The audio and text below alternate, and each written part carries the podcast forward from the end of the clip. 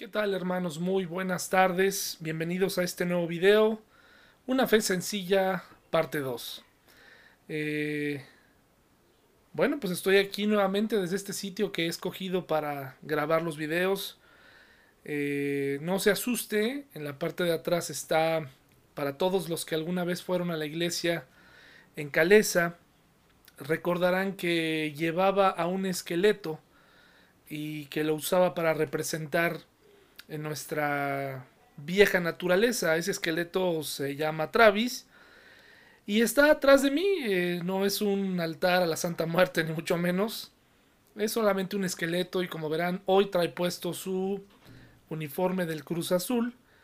Quien, este, bueno, pues también creo que es un muerto viviente, ¿verdad? Ese equipo. Bueno, vayamos a las cosas verdaderamente importantes, hermanos. Vamos, por favor, abrir nuestra Biblia en Mateo 6. Mateo 6. ¿Cuánta falta nos hace, hermanos? ¿Cuánta necesidad existe en el mundo, en la cristiandad, eh, de ser enseñados acerca de lo que significa la gracia? Eh, así como hay movimientos muy cerrados, eh, iglesias muy cerradas, muy legalistas, también hay corrientes que se van al otro extremo, en donde prácticamente hay una, eh, un permiso para pecar. Si bien el domingo aprendimos que somos débiles, que somos personas con debilidades, con luchas, eh, eh, y que Él nos conoce y que Él sabe precisamente quiénes somos y lo que necesitamos, nuestra tendencia a pecar, eh, recuerden que eso no significa que es una licencia eh, para que nosotros pequemos. Tenemos que pedirle a Dios sabiduría, dominio propio, etcétera, etcétera. No es como que Dios ve, nos ve como hijos que están fuera de control y que no hacen nada, como esos papás que pueden ver a sus hijos eh, haciendo cosas incorrectas y que lo único que dicen es, pues es que es un niño travieso o así es él. No es así, hermanos. Espero expresarme bien en esta serie de temas y expresarme bien a lo largo de mi ministerio, e, este servicio, que, este privilegio que Dios me ha dado de poderles hablar, de poderles eh, compartir la palabra de Dios y continuemos, ¿verdad? La semana pasada hablamos sobre esta fe sencilla que debemos tener, donde tenemos que quitarnos las máscaras, tenemos que quitarnos la representación, eh, debemos ser verdaderamente cristianos libres, cristianos auténticos, cristianos que dejen de fingir que todo está en orden o que, o que no hay temor o que, o que no hay caída, etcétera, etcétera. No queremos una iglesia homogénea en donde aparentemos que todo eh, está bien, sino todo lo contrario, debería haber un ambiente, un pastor sugiere que una iglesia debería tener un ambiente similar al que tienen algunas reuniones de alcohólicos anónimos donde nos reunimos con humildad, donde se reúnen con humildad, reconociendo los logros diarios, ¿verdad?, que se van adquiriendo. Y no como ya una eh, sala de graduados donde prácticamente creen o llegamos a creer que todo ya lo sabemos o que todo está dominado. Es muy importante hablar de la fe sencilla, no complicarla, y espero y le pido a Dios que me permita compartir esta tarde claramente y que pueda llegar hasta ustedes. ¿Por qué? Porque eh, tenemos que entenderlo. Tenemos que entender este concepto porque tenemos eh, hijos, porque tenemos familiares, porque tenemos otras personas que, a las cuales les estamos dando esta imagen de que el cristianismo es únicamente una serie de reglas de, y de normas y, una serie de eh, cosas que no debemos hacer. Esa es la imagen que intencional o directa o indirectamente damos. Pareciera que le decimos a la gente, esto sí se puede hacer, esto no se puede hacer, cuando realmente el cristianismo, hermanos, se trata eh, precisamente de todas aquellas cosas que ahora sí podemos hacer con la libertad que Él nos ha dado. Entonces vayamos, hermanos, vayamos a estudiar la palabra de Dios en Mateo 6, 1. Dice así, mis hermanos, en el marco del Sermón del Monte, Mateo 6.1 dice así, tengan cuidado, no hagan sus buenas acciones en público para que los demás los admiren, porque perderán la recompensa de su Padre que está en el cielo. Es decir, quitemos de nuestra vida esta imagen, esta frase, tal vez no escrita visiblemente, pero sí en nuestras acciones que dice, mírenme porque soy espiritual. Mírenme porque soy espiritual. Voltéenme a ver porque hablo de una manera eh, diferente, religiosa. Es increíble cómo muchas personas fácilmente adoptan una manera de hablar, adoptan una manera de comportarse, eh, sin comprender exactamente qué, de qué se trata todo, ¿no? Eh, cristianos que perfectamente pueden adaptarse a cada circunstancia en la iglesia y justamente mediante un Dios te bendiga o, de pronto actividades, ¿no? Eh, que antes no hacían y ahora ya comienzan a hacer, ¿no? Eh, esto se da mucho en las iglesias, un vocabulario nuevo, eh, una, una, una, nueva forma de ser, pero en realidad no, muchas veces no ha cambiado el fondo de nuestra vida. Eh, eso, eso pasaba con los fariseos y nosotros en muchas ocasiones podemos llegar a cometer este error y convertirnos en, en fariseos, hermanos, en gente, en cristianos así que solamente están señalando a los demás. Dice nuevamente Mateo 6.1, ten cuidado, no hagan sus buenas acciones en público para que los demás los admiren, porque perderá la recompensa de su Padre que está en el cielo. Es decir, eh, aquí nos va a dar una serie de cosas, por lo menos un, listado de cosas importantes eh, eh, que tenían que ver con, otros, pero que nos dice aquí, no lo hagas para ellos, no lo hagas para, es decir, para, para, para recibir el aplauso de la gente. hay, cosas que tenemos que guardarnos para nosotros y Dios. Un rasgo de, inmadurez es precisamente eh, cuando nosotros se nos da una posición, una responsabilidad en la iglesia y comenzamos a abusar de esa autoridad, comenzamos a eh, eh, comportarnos, a usar un lenguaje distinto, empezamos a evaluar a la gente, empezamos a, mirarlos por encima del hombro y empezamos a medir y a pensar, clasificar en gente espiritual de la no espiritual. Eso es muy triste, hermanos, muy lamentable. Creo que yo anduve en eso por algunos años, porque eso es lo que me enseñaban. Por eso dice aquí, tengan cuidado, ¿verdad? Para que no hacer las cosas para que los demás nos admiren. Al final, eh, como lo vimos el domingo, yo creo, y se me olvidó decirlo, se me pasó decirlo, pero una de las cosas que Elías necesitaba como cualquier hombre era ese, ese reconocimiento, ¿verdad? De los demás. Y por eso leímos ese versículo en Hebreos donde dice, Dios no es injusto para olvidar lo que hacemos, pero es muy diferente el, el, hacer las cosas para que los demás nos admiren, lo cual al final va a traer mucha desilusión, porque si estamos esperando eso, la gente y los públicos, hermanos, son muy variables. Hoy pueden tenerte aquí y mañana puedes estar abajo. Realmente tenemos que hacerlo para Dios y tenemos que hacerlo con un corazón limpio y ofrecerle nuestro mejor esfuerzo. Eh, yo puedo decirles, hermanos, que eh, los mejores años de mi vida los puse eh, a su servicio. Sin embargo, también en esos años hice algunas cosas que creo que lo hice por ser admirado, por ser respetado, por ser aceptado. Y eso es lo que sin duda no tiene valor. Hermanos, entonces vayamos ahora, teniendo esto y establecido esto en el marco del, del Sermón del Monte, Mateo 6.2 dice así, cuando le des a alguien que pasa necesidad, no hagas lo que hacen los hipócritas que tocan la trompeta en las sinagogas y en las calles para llamar la atención en sus actos de caridad. Les digo la verdad, no recibirán otra recompensa más que esa. ¿Qué es lo primero que tenemos que cuidar, hermanos, cuando damos a alguien o cuando ayudamos a alguien, ya sea económicamente, ya sea en especie, ya sea porque el Señor nos pide que no solamente oremos por alguien, sino que también le tendamos la mano.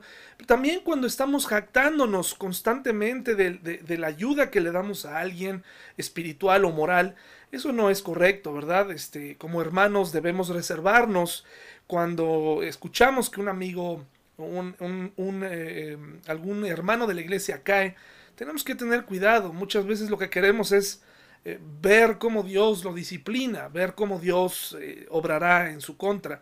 eso no debe ser una actitud, hermanos, porque entre otras cosas, algo que vamos a aprender hoy aquí es que necesitamos dedicar más tiempo en nosotros y nuestra comunión con Dios y observando nuestra vida primero, hermanos. Entonces aquí vemos cómo dice, cuando des a alguien, asegúrate eh, de hacerlo con total discreción. Eh, asimismo, cuando ofrendamos, cuando tenemos que evitar que todo el mundo se entere, porque entonces lo que hicimos lo estamos haciendo para, para los hombres y no para Dios. No, a Dios no le agrada cuando nosotros hacemos alarde de lo que hacemos por los demás. Tenemos que tener precaución con esto. Mateo 6 del 5 al 6, por favor, dice, otra cosa muy importante que habla de una fe sencilla, de una fe humilde, de una fe práctica. Eh, dice así, cuando ores, no hagas como los hipócritas, a quienes les encanta orar en público, en las esquinas de las calles y en las sinagogas, donde todos pueden verlos. Les digo la verdad, no recibirán otra recompensa más que esa.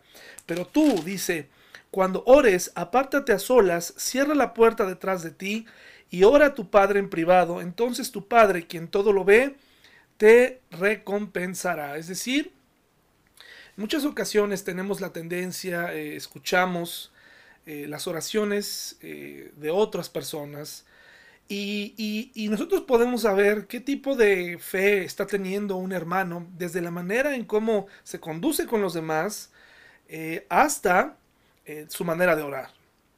Su manera de orar. ¿Por qué? Porque en muchas ocasiones, hermanos, eh, vemos cómo eh, usamos palabras entrebuscadas, buscamos una, tomamos una postura, comenzamos a tener, es que es fácil, hermanos, y más cuando todos tienen los ojos cerrados, cuando tú estás en una reunión y te piden orar, eh, bueno, pues tienes que hacerlo, pero tienes que hacerlo de manera que sea eh, con sencillez, hermanos, con un corazón eh, disponible para Dios, dispuesto, con un corazón que, que, verdaderamente comprende lo que está diciendo. Hay quienes, hay pastores que usan palabras muy rebuscadas, tonos de voz. Pareciera que esto está de más. Pareciera que todo mundo lo sabemos, pero no es así. Jesús le estaba hablando a esta gente, a, varios tipos de personas, pero uno de ellos era a los que estaban hartos de gente que se comportaba así.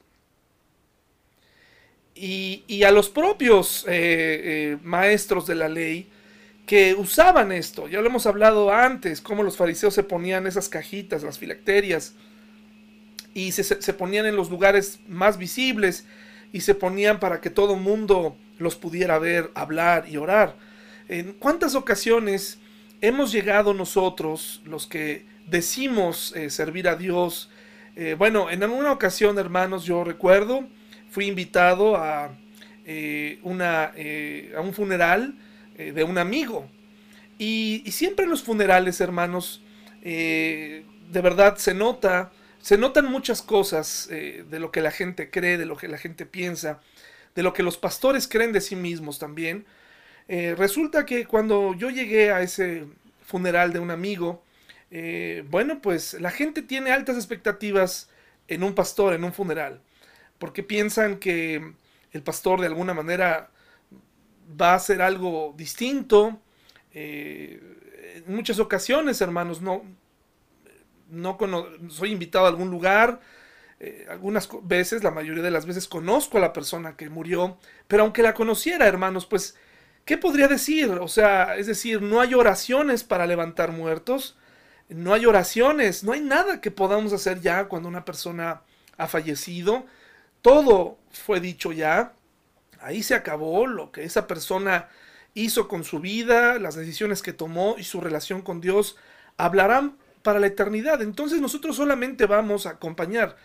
Recuerdo cómo fui a este funeral, eh, no fui de negro, eh, no por falta de respeto, sencillamente como una señal de, pues de, que Dios realmente eh, hizo un cambio en la vida de, nosotros, de tal manera que ya no tenemos por qué, si bien podemos estar tristes, pues no vamos a pintar todavía las cosas más tristes este, de lo que ya son, sino con esperanza, fui con un traje gris y recuerdo muy bien cómo los familiares, eh, después de que yo hablé y traté de, hablar de versículos esperanzadores y, sabiendo que eh, mi amigo había estaba con el Señor porque yo conocí su vida y todo, de pronto vi que, los familiares no quedaron, digamos, muy satisfechos, ¿no? Con esto. Así que llamaron a, otro grupo de, pastores, que este joven también eh, había compartido su vida en otro tiempo, en otra iglesia. Eh, entonces, de pronto parecía que había llegado eh, un grupo profesional, ¿no? Llegaron todos vestidos prácticamente eh, oscuros, con tonos oscuros, y llegaron con un programa perfectamente establecido, con las palabras perfectamente este, preparadas, con un discurso, y entonces echaron a andar todo un, todo un, digamos, un, un programa de funeral, ¿no? Y, y, volteas a ver a la familia y te das cuenta de, cómo, cómo quedaron más satisfechos con, con esa apariencia, ¿verdad? Entonces, eh, espero estarme dando a entender. A veces eh, preferimos un poco más de religión, preferimos un poco más de, programa, cuando todo fue dicho ya. Y, fue un momento, hermanos, eh, eh, que me dejó pensando mucho, cómo a veces complicamos la fe. Si una persona murió y, la Biblia nos habla de que murió en el Señor, no nos queda otra más que acompañar a la familia, eh, consolarlos, orar por ellos, orar para que Dios sane sus corazones, pero eh, la Biblia no dice, no hay un manual de comportamiento del pastor en estas cosas.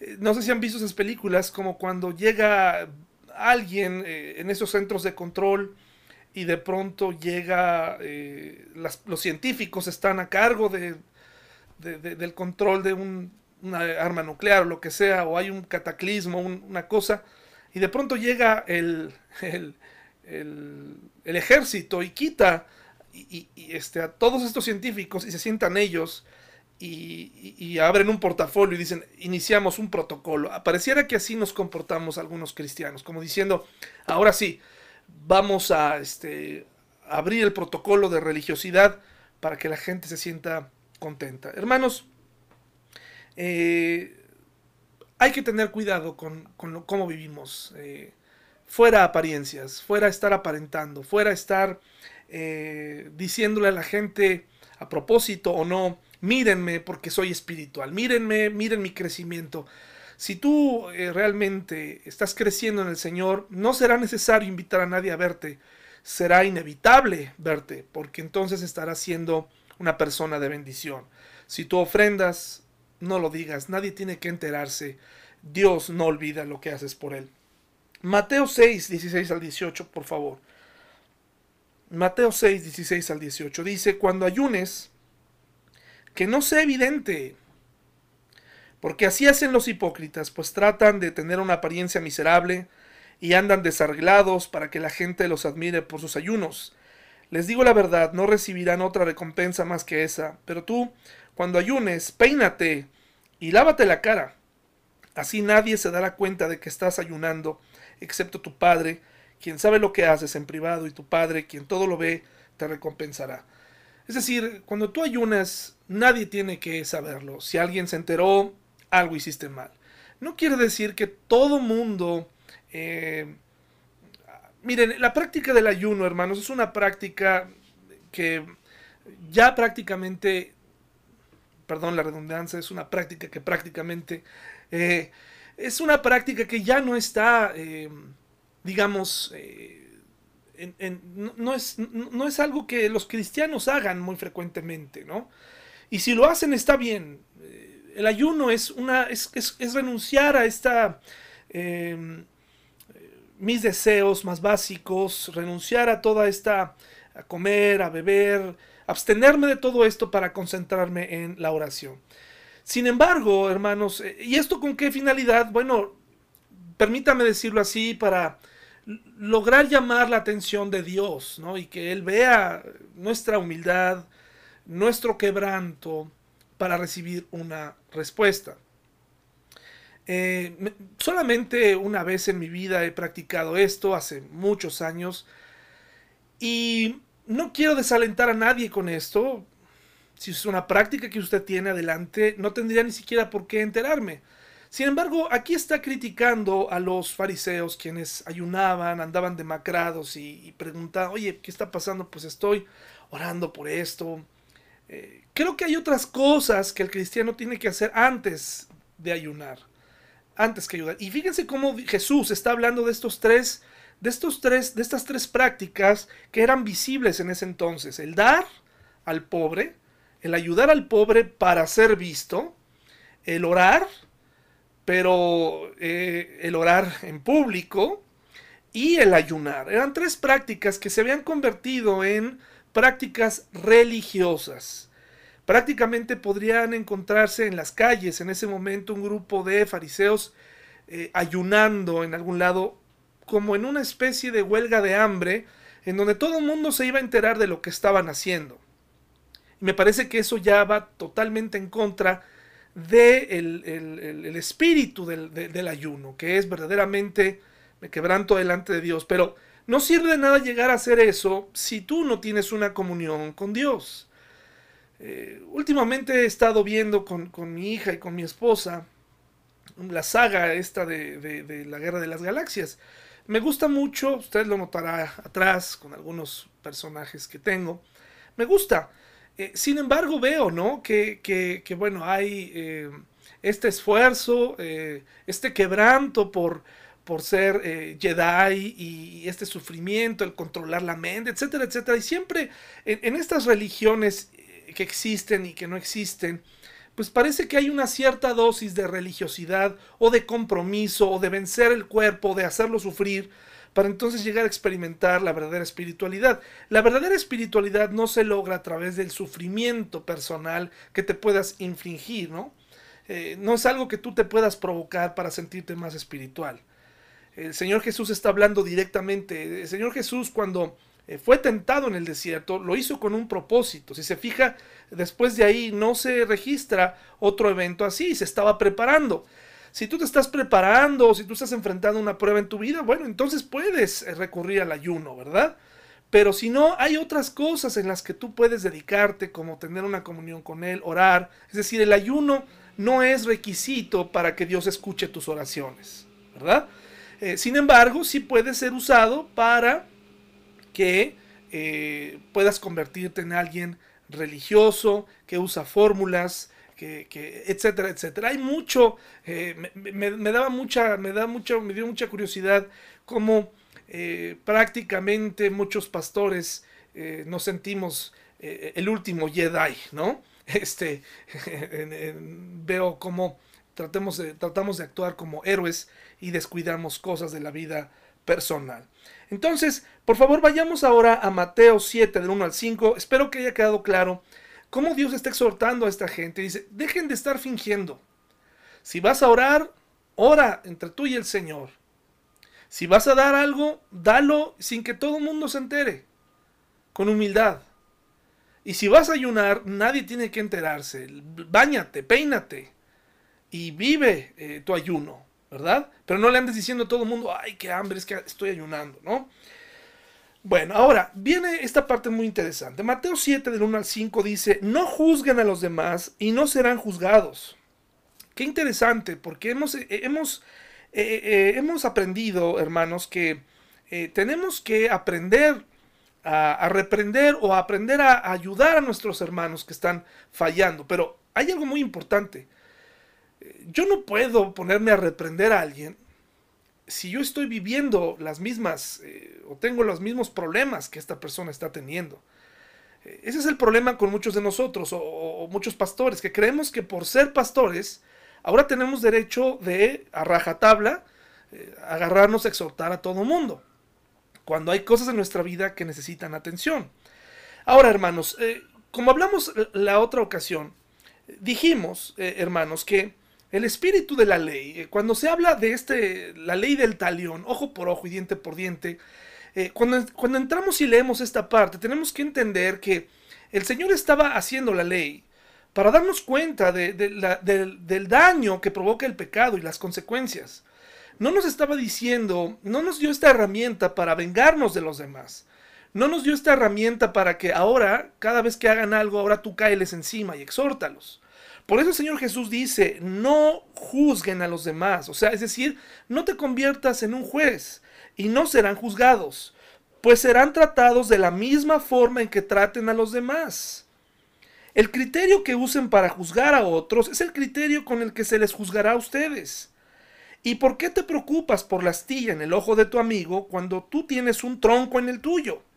¿Cómo puedes pensar en decirle a tu amigo, déjame ayudarte a sacar la astilla de tu ojo, cuando tú no puedes ver más allá del tronco que está en tu propio ojo? Dice, hipócrita, primero quita el tronco de tu ojo, después verás lo suficientemente bien para ocuparte de la astilla en el ojo de tu amigo. Es decir, nosotros no fuimos llamados a estar analizando la vida de los demás. Ni siquiera tú como pastor, si hay algún pastor que llega a escuchar eh, o llega a ver este video, eh, no es de mi interés llegar a todo mundo, solamente voy estoy tratando de dirigir estos mensajes a la iglesia que se congrega los domingos con, nosotros, ¿verdad? Si tú lo oyes, bienvenido. Eh, analiza, toma lo bueno y desecha lo malo. Sin embargo, muchos de nosotros, los pastores, creemos que, que podemos o que tenemos una licencia para meternos en la vida de los demás y empezar a juzgarlos y empezar a actuar como si nosotros fuéramos perfectos. Tenemos que tener cuidado con esto. Ahora, esto se da mucho en la iglesia, esta forma de juzgar a los demás, analizar sus vidas. Eh, hay algo en lo que no nos detenemos mucho a pensar. Eh, ¿Verdaderamente tratas a la gente como te gustaría que te trataran a ti? A lo largo de estos años eh, en, la vida cristiana, me he dado cuenta de la, de la poco, del poco razonamiento y del poco de la poca o de la mala interpretación o de la nula interpretación en la vida práctica de muchas personas que llegaron a nuestra iglesia como si fueran gente espiritual. Mucha gente de ellas llegó eh, siendo una bendición y con el tiempo comenzaron a ser cada vez más duras, comenzaron a ser más eh, eh, difíciles de tratar y terminaron yéndose de la iglesia, hermanos, y verdaderamente fue una pena ver cómo juzgaron a nuestra iglesia. Incluso hubo uno de ellos que dijo, eh, a esta iglesia le falta mucho, ¿verdad? Dijo, este, a esta iglesia le falta mucho, a esta iglesia este, vamos a darle tiempo, como dando a entender que, con que poco a poco eh, estaríamos, eh, seríamos una iglesia que iba a desaparecer. Eh, esto se da hoy mucho en, el mundo cristiano. Incluso cuando tienes familiares o tienes amigos que se congregan en otras iglesias, sale este celo por defender a sus iglesias y tratan de decirte, tu iglesia está mal. Si ustedes supieran la cantidad de amigos que me dejaron de hablar eh, desde el momento en el que me retiré y decidí ser un pastor independiente, donde reconozco, hermanos, que no todo en esa separación lo hice correctamente. Hay muchas cosas que pude haber hecho mejor. Pero hay una razón por la que me separé. ¿Verdad? Hay una razón. Eh, hay una razón por la que salí de este. Y, no lo hice solo. Eh, realmente quise tomar este rumbo por diferentes razones. Pero es increíble cómo surge este celo, ¿no? De decir, bueno, esta iglesia, este pastor, está... Y, y empezamos a juzgar a los demás sin conocer realmente qué sucedió, qué ha pasado. ¿Realmente tratas a las personas como te gustaría ser tratado? ¿Realmente tienes tolerancia hacia las personas? ¿Realmente les muestras amor? ¿Realmente estás atendiendo la, la, viga que tienes en tu ojo? ¿Realmente estás haciendo algo por ti, por tu vida cristiana? ¿Realmente estás eh, avanzando en tu vida cristiana en este tiempo de cuarentena? ¿Realmente? Porque en realidad, hermanos, eh, lo que se nos está diciendo aquí, si, nos guste o no, porque a muchas personas no les gusta esta palabra, sobre todo, y, en parte tienen razón porque ha cambiado eh, un poco el significado, pero hoy se nos invita a los cristianos a tolerar. a tolerar. Eh, te invito a no entrar en discusiones sobre iglesias, sobre cuál es mejor, sobre qué pastor predica mejor, sobre... Te invito a que eso se acabe. No pierdas tu tiempo con eso. Eh, mejor veamos qué tenemos que mejorar nosotros como iglesia. Por algún tiempo estuve yo preocupado por esto, ¿verdad? En mi corazón. Y tal vez le di mucho tiempo a hablar de, otras iglesias. Necesito reenfocarme. Dice, no juzguen a los demás y no serán juzgados, pues serán tratados de la misma forma en que traten a los demás. El criterio que usen para juzgar a otros es el criterio con el que se les juzgará a ustedes. Es decir, ¿quieres usar el criterio de ojo por ojo y diente por diente? Ese es el mismo que se va a usar contigo. ¿Ese es el que quieres usar? Porque hay maneras de ayudar a otros hermanos cuando están cuando han caído. Hay otras maneras. Eh, necesitamos practicar el amor. Necesitamos tener y practicar más la restauración. Yo, yo te pregunto a ti, eh, ¿cuántas veces has restaurado en tu vida? ¿Cuánto tiempo, cuántas veces te has dado el tiempo de restaurar la vida de alguien? ¿Cuánto tiempo te has dado en tu vida para aplicarle la ley a alguien? o para juzgar a alguien. Estamos hablando de una fe sencilla, de una fe práctica. ¿Cuánto tiempo has invertido en perdonar? ¿Y cuánto tiempo has invertido en, en razones por las cuales no debes perdonar? ¿Cuánto tiempo? Eso habla de qué tan avanzado estás en tu fe. Eso es algo que no nos gusta. ¿Qué criterio estás usando hoy en día? Dice, ¿por qué te preocupas por la, astilla del ojo de tu amigo? ¿Por qué te preocupas tanto por la vida de tu amigo? ¿Por qué te preocupas tanto por la iglesia de enfrente? Preocúpate por tu propia vida y por lo que estás haciendo.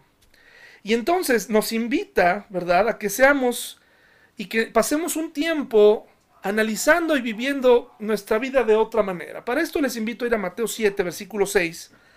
Y fíjense lo que dice. No desperdicies lo que es santo en gente que no es santa. No arrojes tus perlas a los cerdos, pisotearán las perlas y luego se darán vuelta y te atacarán. Ahora, hermanos, por favor. En, otra, en la versión griega dice, no des las perlas a los, a los perros es un versículo fuerte, no debe ser aplicado a todo mundo. O sea, hay que tener cuidado, ¿eh? Sí, porque aquí este es el versículo favorito para el que recibe rechazo, ¿no? Dices, ah, bueno, pues ya, ya me puso uno me gusta, pues no le voy a tirar las perlas a los cerdos. No se está refiriendo a eso. No se está refiriendo a eso. Te voy a, te voy a poner un ejemplo. Cuando tú arrojas eh, a un cerdo o a un perro una piedra, eh, al perro le da igual si es una piedra o es un diamante, le duele igual y te atacará, ¿sí? Ahora, te voy a poner un ejemplo en la Biblia. ¿A qué tipo de personas se está refiriendo aquí? Bueno, ¿qué pasó con Juan el Bautista y Herodes? Cuando Juan el Bautista quiso hacer ver su a Herodes una, dos, tres, quién sabe cuántas veces, pero lo hacía porque Herodes era un personaje público, un gobernante. Eh, Juan el Bautista, por cierto, era un hombre eh, que o tal vez hoy pasaría por un indigente por su forma de vestir y tal vez sería duramente criticado por nosotros, sin embargo era un hombre valiente. Y entonces eh, Herodes era siempre estaba siendo tratado de ser convencido de su pecado por parte de Juan el Bautista. ¿Qué pasó con Juan el Bautista? Bueno, Juan el Bautista terminó encarcelado y decapitado. El mensaje no es, pues mira, para que no termines muerto, no insistas. No, lo que te estoy dando a entender es que hay cierto tipo de personas a las, las cuales, hermanos, es muy complicado eh, hablar. Y, y, y, sabes qué, en una opinión personal, no intentes estar convenciendo a otros cristianos sobre asuntos doctrinales. Hay un montón de debates eh, entre cristianos sobre doctrinas, sobre teología. Hermanos, discúlpenme a mí, todo eso me, no me agrada, pero para nada. Me, me, decido cambiarle. Dios no nos llamó a estar discutiendo entre nosotros, ¿sí? Eh, hay que atender nuestra propia iglesia. A menos que hubiera, eh, tuviéramos que exponer algún falso maestro, bueno, hay maneras de hacerlo. Pero así como para ir a participar en un debate entre cristianos, y hay cristianos que les encanta. Hubo una vez un grupo de personas que decían que nos reuniéramos a hablar sobre cierto tema para ver quién tenía la razón. Hermanos, no. En fin, no use este versículo para todos. Tenga usted paciencia para explicar. Pero aquí nos dice, no pierdas tu tiempo. Hay gente que necesita escuchar la palabra. Hay gente que está dispuesta. Hay gente que, está esperándote. Tus familiares, tus hijos, tus amigos, tu compañero de trabajo. No pierdas tu tiempo con quien es, ha sido endurecido, ¿verdad? Dice versículo 7, sigue pidiendo y recibirás lo que pides, sigue buscando y encontrarás, sigue llamando y la puerta se te abrirá. Está hablando de manera personal. Sigue, sigue pidiendo y recibirás lo que pides. Sigue buscando y encontrarás. Es decir, ora, ora, pídele a Dios. Eh, sigue buscando en la escritura. Tienes dudas, tienes falta de crecimiento, busca. Sigue, sigue y encontrarás. Esa es la promesa. Invierte tiempo en ti. Invierte tiempo en tu propio crecimiento y eso será de bendición para los demás. Versículo 13, fíjate, solo puedes entrar en el reino de Dios a través de la puerta angosta. La carretera al infierno es amplia y la puerta es ancha para los muchos que escogen ese camino. Es decir, asegúrate, ¿verdad? De estar caminando por este camino angosto, entrar por esa puerta angosta, déjate de hablar de los demás, déjate, dedica tiempo en ti, no descuides tu salvación, no descuides tu salvación. Si hay algo en los mensajes que no te cuadra, si hay algo en, este tiempo que no te gusta, date tiempo para estudiar la Biblia. Tienes toda la posibilidad eh, para ir a la Biblia y estudiar y comprobar el Espíritu Santo es el traductor perfecto. Él, nos va a enseñar, ¿verdad? No pierdas tiempo murmurando. Versículo 15 dice, ten cuidado de los falsos profetas que vienen disfrazados de ovejas inofensivas, pero en realidad son lobos feroces. Aquí nos dice, ten cuidado. Una vez que comprendas el mensaje, defiéndelo. Es decir, el mensaje, hermanos, no es algo, el mensaje de salvación y la Biblia ya se escribió, ya se cerró y aquí está.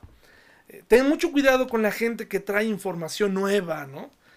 Hay cristianos que se aburren de la fe sencilla y la quieren complicar mediante, mediante otros conceptos. Quiero decirle que en, el pasado, eh, este es un asunto que quiero compartir de, forma personal.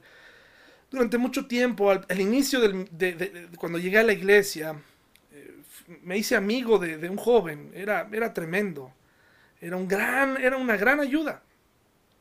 Sin embargo, un día eh, eh, algo sucedió. Después de dos o tres años de trabajar juntos, eh, él empezó a escuchar, me, empezó a mencionar mucho a un predicador que él, al que él accedía. Un predicador que ahora es mucho más famoso, ¿no? Y lo escuchó y lo escuchó. Y, resultó que, tenía tal influencia en su vida que se apartó y se fue de la iglesia, entre otras cosas. Y fue una tristeza que se haya ido. Eh, no estoy diciendo que ese pastor actualmente sea un falso profeta. Lo que estoy dando a entender es que hay que tener cuidado porque incluso ese pastor eso es lo que provoca en, otros, en otras personas. Les provoca que se volteen en contra de sus pastores. Provoca que haya juicio y guerra entre cristianos. Provoca a este pastor mediante sus observaciones confrontaciones. Provoca que haya eh, lucha, que haya eh, juicio, que haya que sea un evangelio muy duro muy duro, muy... Eh, todo el tiempo nos presenta un Dios enojado, eh, un Dios... Eh, y entonces empecé a darme cuenta, ¿verdad? Que, que él se había enamorado de estas enseñanzas y que se había convertido en una persona dura. Y, esto mismo procede de, de, quien tomas el origen, de dónde tomas estas enseñanzas a donde usted vaya, e, el cristianismo, hermanos, de los últimos siglos ha sido dominado por el calvinismo. No tengo tiempo de hablar sobre el calvinismo, pero en la mayoría de los lugares donde usted entra a YouTube y encuentra la, biografía de Juan Calvino, resulta que es un héroe, que es un héroe. Resulta que es el reformador más importante, si bien eh, fue un hombre que transformó socialmente a Ginebra, en Suiza. Eh, fue una ciudad que, por el orden cristiano que puso, se terminaron los mendigos. Sin embargo, el precio fue muy elevado. La manera en cómo organizaba, eh, organizó eh, su iglesia, la manera en cómo hizo, estableció, él venía huyendo de la, de la Santa Inquisición, eh, y viene a ser el hombre que influenció la política, influenció la economía, influenció la fe cristiana de los últimos siglos. Y, es, y fue durísimo, fue un hombre muy duro, pero es tratado como un héroe.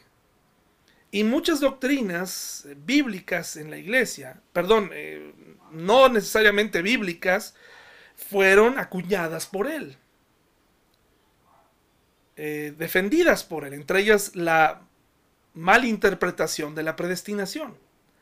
Entonces resulta que, eh, nadie en su biografía menciona cómo él y, un consejo quemaron vivo a una persona que no pensaba como él. Si bien este español, teólogo español, que en este momento olvidé su, nombre, eh, al parecer negaba la Trinidad y era una herejía, pues eh, imagínense lo que dijo Juan Calvino, pues ahora a la hoguera. Y, dicen algunos historiadores que eh, el hombre gritaba, eh, aullaba de dolor.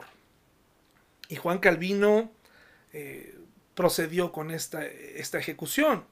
Se habla que en esa época Juan Calvino dominó de tal manera a esta comunidad que la gente que había puesto a su, a su cargo se metía en las casas de los demás para revisar qué estaban haciendo, qué escuchaban, cómo vivían. Y si, y si vivían vidas pecaminosas, después de darles una oportunidad, los excomulgaban o incluso llegaban a, llegaron a vivir con terror. Es decir, sí lograron tener orden en esa sociedad a través del terror. Es el evangelio del miedo, hermanos. Es el evangelio del miedo. Pórtate bien porque si no, es el evangelio de las cargas. Es el evangelio de aquí eh, si tiene que haber orden. Aquí tiene que haber orden, ¿verdad? Si bien nuestra vida tiene que estar ordenada, pues nuestra dependencia debe estar en Jesús y en su gracia. Lo más interesante aquí es que la mayoría pinta a Juan Calvino como un héroe y quitan partes de su vida. Tenemos que tener cuidado de dónde tomamos la información y lo que creemos. Investigue sobre la vida de los reformadores. Una época en donde, a mi modo de ver, no todo lo que sucedió fue eh, perfecto, hermanos. Entonces, eh, como algunos dicen, entonces aquí nos dice, toma tiempo en tu vida, es decir, cuidado con los falsos profetas y cómo vas a aprender a distinguir entre una herejía de otra, pues estudiando la Biblia. No esperes a que alguno de nosotros te lo diga. Tú tienes que invertir tiempo y tienes que dedicarte, dedicarte. Esa es la palabra que estoy buscando. Tienes que dedicarte. La fe sencilla necesita dedicación, ¿verdad? Hacer las cosas simples. ¿Por qué? Porque hermanos, empezamos a sustituir la acción con palabras y la dedicación personal con la discusión piadosa. Es decir, Dios quiere ver más acción y menos palabras, ¿verdad? La gente de fe sencilla, dice nuestro libro, dice lo que siente y hace lo que oye. Es decir, se comporta. Es cuando nosotros vinimos a Cristo, una de las cosas que más me impresiona de, nuestra fe es que cuando le decimos a alguien que venga a Jesús, le decimos, ven tal como eres, ven tal como eres. Y eso es algo esperanzador, pero ya que estás en el cristianismo, parece que le decimos a la gente, ya no nos gusta como eres, ya no nos agrada, ya, ya, ya, ya no, ya no, ya no. Y descartamos al Espíritu Santo, la obra que Él puede hacer en su vida, esta santidad eh, en la que va a ir caminando poco a poco. Y empezamos a ponerle cargas a la gente y las personas para poder tomar atajos comienzan a adoptar poses. Empiezan a adoptar poses y se empieza a perder la acción por la palabrería. Quiero, quiero eh, eh, hermanos, concluir con la lectura de un fragmento del libro que dice así. Yo tenía hambre y ustedes formaron un club humanitario y organizaron un debate sobre mi hambre. Gracias. Yo estaba preso y ustedes fueron quedamente a la capilla del presidio y oraron por mi libertad. Yo estaba desnudo y en sus mentes ustedes debatieron la moralidad de mi aspecto. Yo estaba enfermo y ustedes se arrodillaron y agradecieron a Dios por su propia salud. Yo estaba sin techo y ustedes me predicaron sobre el abrigo espiritual de Dios. Yo estaba solo y ustedes me dejaron solo para orar por mí. Ustedes parecen muy santos, muy próximos a Dios, pero yo sigo con mucha hambre y solitario y frío. ¿Dónde han ido sus oraciones? ¿Qué han hecho? ¿Qué aprovecha un hombre leer todo un libro de oraciones cuando el resto del mundo reclama que le ayuden? Qué interesante, hermanos. La gente que vivía en ese tiempo estaba cansada de tanta palabrería que usaban los espirituales. Dejemos de usar tanta palabrería y vamos a convertirnos en gente accesible. Vamos a convertirnos en cristianos transparentes. Vamos a, vamos a convertirnos en cristianos que, cada, que, que los demás puedan leer sin problema. No complique su fe con representaciones. No complique su fe con un conocimiento que no está dispuesto a aplicar. No midas a los demás. Eh, mide a los demás como te gustaría que fueras medido. No juzgues a los demás. No les apliques la ley. Aplícales gracia. Pídele a Dios que a nuestro regreso podamos ser una iglesia más amorosa, más tolerante, más comprensiva. Una iglesia en donde todos podamos ir y saber que necesitamos mucho del perdón de Dios y que juntos, como dice Efesios, hasta que todos lleguemos. Es decir, nadie ha llegado allá. No hay niveles en nuestra iglesia. Necesitamos llegar juntos y caminar juntos, hermanos. Les envío un fuerte abrazo, cuídense mucho, disfruten su vida cristiana, porque hemos sido llamados a ser libres, hermanos. Sea libre con la libertad que Dios compró para nosotros en la cruz. Un abrazo mis hermanos, nos vemos pronto, hasta luego.